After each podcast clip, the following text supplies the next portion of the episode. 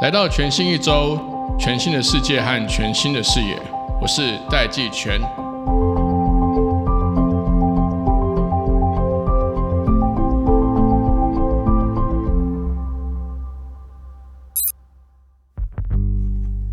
Hello，各位朋友，大家好，我是戴季全。这一期的全新一周呢，内容有点特别，不是大家一般听到的这个采访或是一对一的讨论，而是一场真正实体的演讲。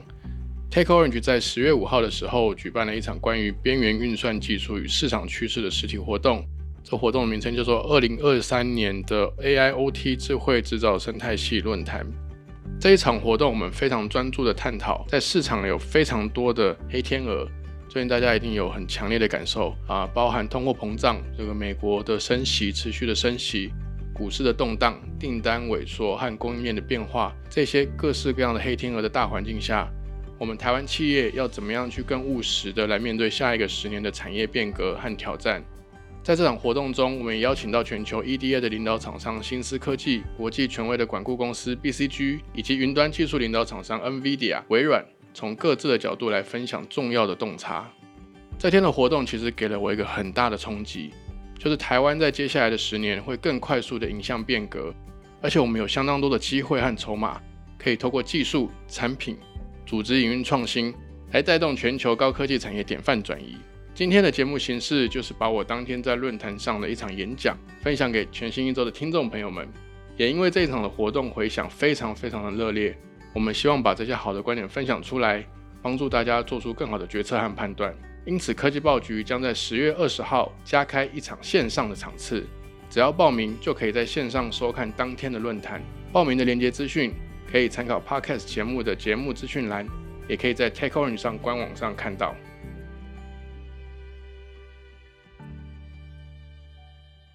今年，呃，我想跟大家分享几个重大的趋势，在最近的这一年以来。为什么我们会说黑天鹅群飞呢？不管是战争，还是各个国家要把这个晶片的制造带回自己的国家，还是呃 Amazon 它的广告营收开始大幅的增长，云端的智慧化、IOT 的智慧化，其实不同的领域都有重大的发展。那首先呢，最重要的事情，我就第一个讲，First things first，我先讲最重要的趋势或我看到最重要的一个正在发生的事情是。整个全球的科技大厂不约而同的，有些有直接说，有一些没有说，他直接在做的一个重点，但大家还没有那么深刻的意识到的一个重点主题。这个关键字，中文甚至都还没有一个非常确定的一个翻译的这个名称，叫做环境运算 （MBN Computing）。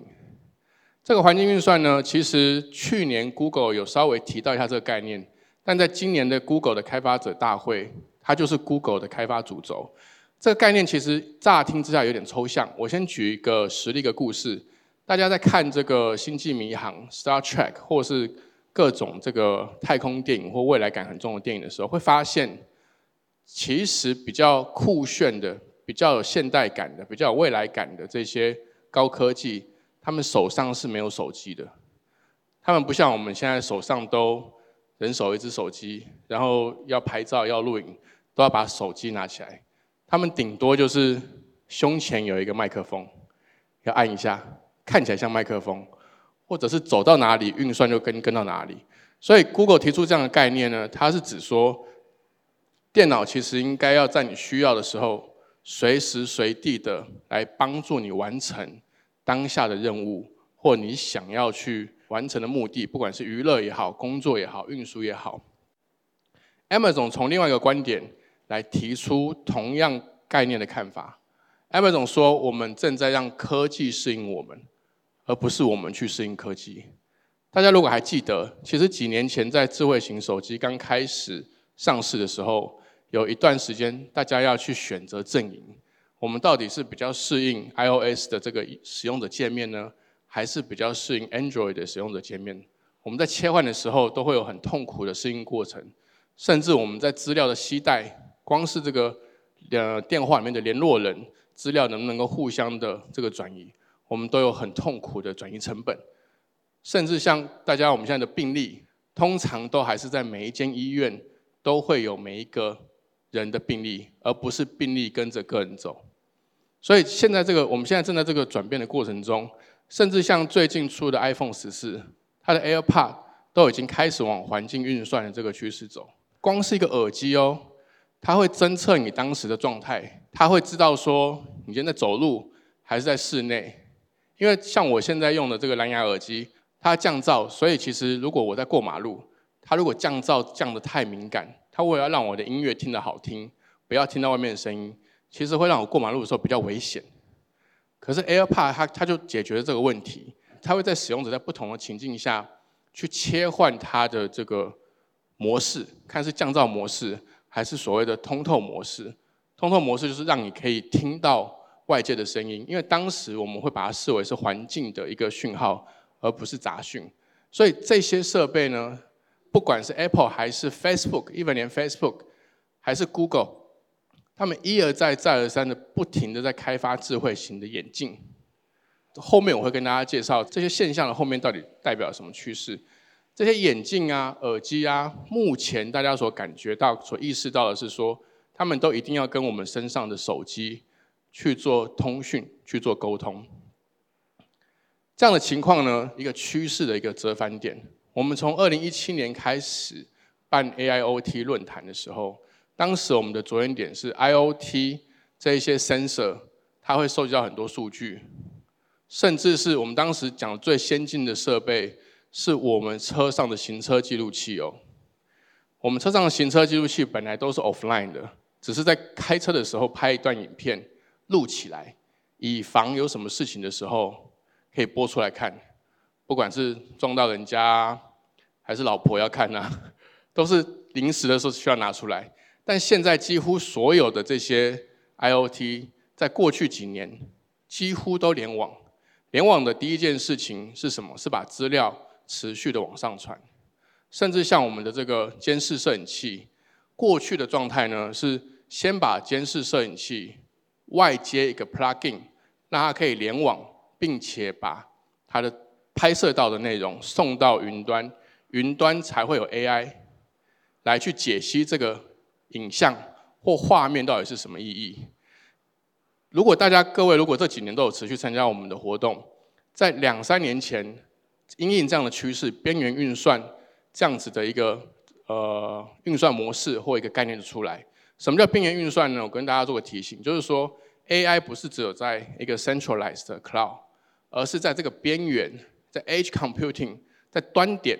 在这个监视摄影器的那一端。它就应该要能够先做大部分的 AI 运算跟判别，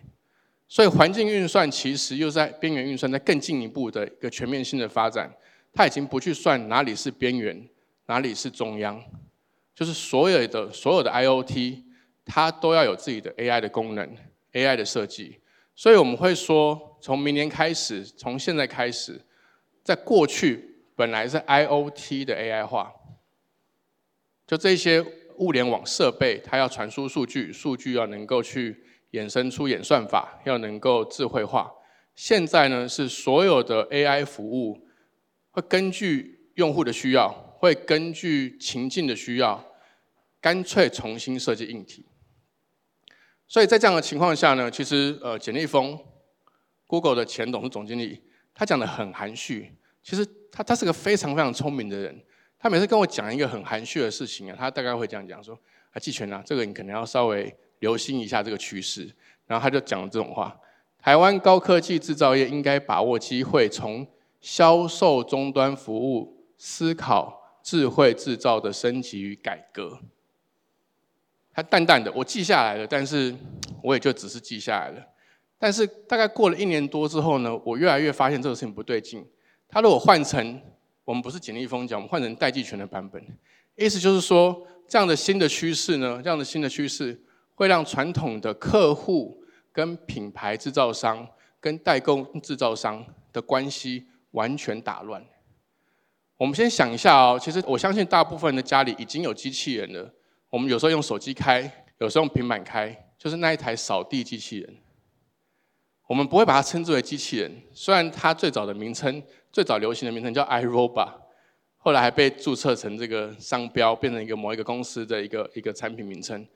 但它其实能够做的事情就是很单一的任务，它就是扫地，没有别的。与其说它在扫地呢，也不如说它其实就是在我们家里面乱撞乱闯，对不对？它其实它其实也没有真的使用或执行我们人所谓的扫地，很有意识的去觉得，哎，这边比较脏，先扫；那边有脏污，所以擦一擦。要扫得干净一点，拖得干净点，就拿布趴着擦。他没有这个意识。那个机器人他在做的事情，就是用 sensor 去感知边界，然后在这个框框里面乱绕，或是有系统性的先感知到这个边界，先画了地图之后呢，根据他所知道的室内地图去做一个轨道的最佳化。如果你没有帮他装那个那个那两个小扫把，他不会扫的。他不会告诉你说：“哎，我现在没有在扫地，他就是在乱绕而已。”那后来演变了这个扫拖机器人，它就是多加了一个所谓的拖把，就是沾湿的一块布。如果大家都有用的话，就沾湿一块布。那个那个机器人它也没有意识到它在拖地，它只是在原本的东西里面再加一块布，在扫的时候呢，在卷的时候呢，同时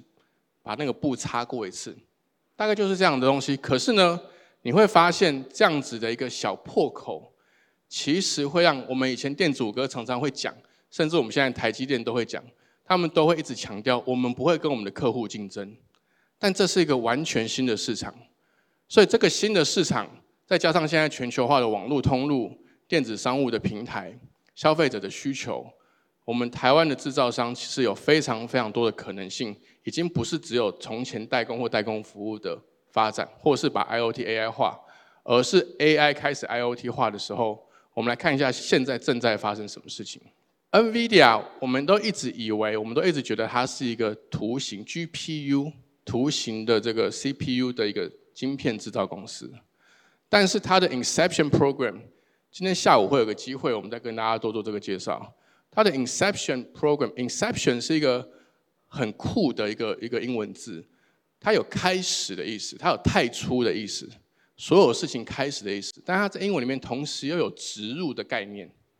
这个是同一个概念，但是其实在中文上面可以有两个层面的描述，有一个开始或者是一个植入的概念。它这个 program 呢，已经跟全球是全球哦，不是台湾，超过一万家的 AI 新创公司合作，因为各式各样的 AI 公司，它都需要开始 IOT 化。AI 都开始要设计自己的有边缘运算的这个摄像镜头，还是智慧路灯到智慧的红绿灯，它都不是云端的 AI 哦，是那个红绿灯本身就要有自己的 AI。AI 跟 AI 之间需要开始沟通，就是我刚刚讲的，譬如说眼镜、耳机、手环，现在沟通的层面只有跟手机沟通，可是当一个耳机，譬如说这 AirPod，它能，它要做一个判断，它这个耳机能不能够跟别的手机沟通？现在是可以的，Samsung 的耳机也要能够跟非 Samsung 的手机沟通。那需要做到这件事情，是不是表示不同的 AI 公司、不同的科技公司、不同的软体公司，需要彼此坐下来讨论说：，哎，我们现在不同的 AI，我们要怎么样去对话？AI 跟 AI 之间的对话就叫做数据交换。我给你什么数据，你给我什么数据？所以其实 NVIDIA 已经在这个浪头上、浪潮上，它已经已经和全球超过一万个 AI 的新创公司合作。所以其实对我来说，从我的观点来看，NVIDIA 它已经不只是一间 GPU 的公司，它其实在创造的是一个 AI 的生态系，是全球性的。它反而从去年或今年才开始在台湾招募越来越多的 AI 新创公司。我们换个角度来看。也许大家比较敏感的会知道这些新闻。这个新闻其实不大，可是在我看来的时候，我是觉得紧张的，因为在过去几年内，Apple 和 Google 都去并购了晶片公司，他们要自己做晶片，不是说自己去制造晶片啊，他们要自己具备设计晶片的能力。这个图呢，其实是 iPhone 十四跟就 Google 是没有付我广告费了，我只是告诉大家这个事实。是 Google 会开卖 Pixel 7，大家俗称 Google Phone 的第七代，使用的就是 Google 买下来的晶片公司 Tensor 这个晶片公司的晶片。那一开始大家会觉得说，哎，Google 跟 Apple 买下晶片公司，是不是想要自己去往上游垄断这些晶片，就拿来给手机用？他们没有任何的资料讯息，但是我几乎可以很肯定的跟大家讲，不是。他们要自己的晶片设计公司，我高度的怀疑，我猜想他们要用来设计的晶片呢，是他们的眼镜的晶片。然后一直有传言说 Apple 要做 Apple Car，对不对？它可能是要设计 Apple Car 的公司。大家一定也都知道，所谓的电动车或智慧车，一台车所用的晶片至少要一百五十颗以上。像我们现在开的这种汽油车啊，它的晶片大概就是十颗到三十颗，控制的就是雨刷啦、电动的这个车门啦、你的钥匙啦，大概就是这些控制。但是智慧车有一百三十颗甚至三百颗以上的晶片，看你智慧的程度。后面的无人机、地上的无人运输车，其实都往这个趋势走。所以其实 Apple 跟 Google 他们开始去思考自己未来的产品，不一定是手机哦，它需要什么样的晶片？过去的状况是说，只有 CPU 是不够的，所以 GPU 专门为图形去做运算的这样的特异化晶片，可以产生出 NVIDIA。这样的一个新的全球性的公司，未来的这个资本机会、商业机会，或者是整个经济的机会，更是比以前要大，而且速度要快。无独有偶，在几天以前，Elon Musk 才宣布说，以后特斯拉推出的这款机器人，其实我我猜想一定不是这款，它可能只是先出了 demo 机，它叫做 Optimus，就是变形金刚的那个。那个博派的这个 Optimus 的这个名字的这个机器人，它的产值会比现在特斯拉的汽车还要高。这个有两个原因，一个一个最重要的原因呢，是它都已经东西都还没卖，它就已经先把价格告诉你了。他说一台就是两万美金，两万美金大概就是六十万。六十万，大家你知道六十万，你大家可以想一下啊，你你有你如果六十万，你要买一台特斯拉还是买一台机器人？如果这机器人够好用又安全，不会让你觉得怕怕的话。我自己，我光是为了好奇，我都会想要去买一台。但是光是这样的定价策略，它能够销售的幅度，大家可以想，全球有多少个家庭，它会取代多少功能？第二个特点呢？第二个特点，它特别强调，现在的这个 Optimus 是没有大脑的。他也只讲到这里，大家有没有觉得很奇怪吗？我做一台机器人没有大脑，但是他另外又说。其实，在特斯拉的电动车所累积起来的这些数据跟训练出来的 AI 之后，都可以变成这台机器人的呃运算基础跟发展基础。那我就跟同事们开玩笑啊，我跟同事们开玩笑说，以前大家都会说电动车就是把智慧型手机加上四颗轮子，对不对？无人机就是把智慧型手机加上螺旋四个螺旋桨，然后像 Elon Musk 就是。把特斯拉把电动车让它从四个轮子站起来变两只脚，就他在做的事情。所以这个是目前发展的一些线索跟现象。但是我们现在碰到的一些问题跟未来可能我们可以解决的方向是什么？第一个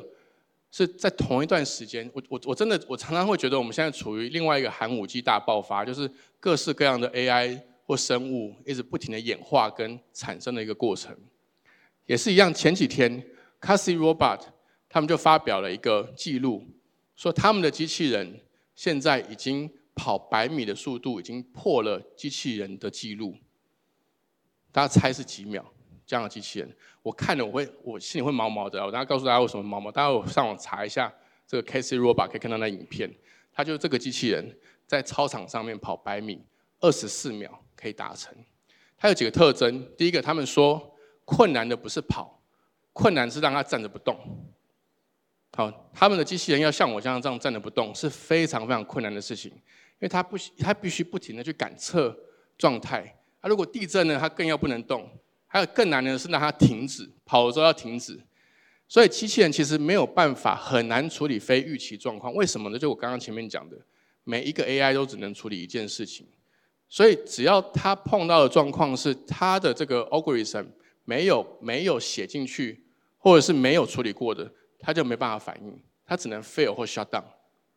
所以这边有非常非常多的开发，非常非常多的空间，要让机器人能够走入这个家庭，真的能为大家服务。但是我认为两年内是非常有机会的。大家如果有机会去多了解一下 NVIDIA 跟哪一些 AI 新创公司合作，那一万多家，它不是十家，不是一百家，是全球一万多家。而且台湾从今年开始，也有越来越多的 AI 新创公司正在发展。最后一个呢是 Elon Musk 他强调的，他说他现在他的 Optimus 这个机器人是没有脑的。大家可以想象哦，大家可以想象我们的手机上面是不是都有 App Store？然后这个电动车上面，其实除了 Elon Musk，它其实它的设计原则就是比较像 iPhone 的设计原则，是个封闭系统。它的 App 都是自己去开发、自己去让大家下载，而且而且他常常会说，你要下载这个自动驾驶功能呢，你要加一万美金，这样一个 App 一万美金，三三万三十万台币，不是三十块台币。所以以后的机器人呢，会有各式各样的 App，所以机器人会有 App Store 一点都不奇怪。这个就回到我刚刚前面有一页讲的 AI 会民主化的意思是说，硬体它会随着不同的 AI 晶片。会需要控制不同复杂的程度，但当硬体发展到一个程度的时候呢，软体会跟它同步一起发展，所以有各式各样的经验，呃，各式各样的机会，在新的市场、新的应用场景会取代旧的厂商、旧的功能、旧的价值。我们要问的事情是说，我们或台湾企业应该要在这一波浪潮里面扮演什么样的角色，能够提供什么样的价值？今天整天的论坛就是为了试图回答这个问题，为各位准备的。那希望大家可以在今天的论坛里面找到自己的答案。但，科技报局也会在未来持续为大家关注最新的趋势，也帮大家找到各种的可能性。谢谢大家，谢谢。全新一周是专属决策者的 Podcast 节目，以新观点、新格局出发，从正在发生的变化中，为您找到未来线索与领导趋势。创造全新世界，现在就订阅全新一周，Apple Podcast、Spotify、Google Podcast、KKBox、My Music、Amazon Music 都听得到，YouTube、Facebook、LinkedIn、MyBoom 也看得到哦。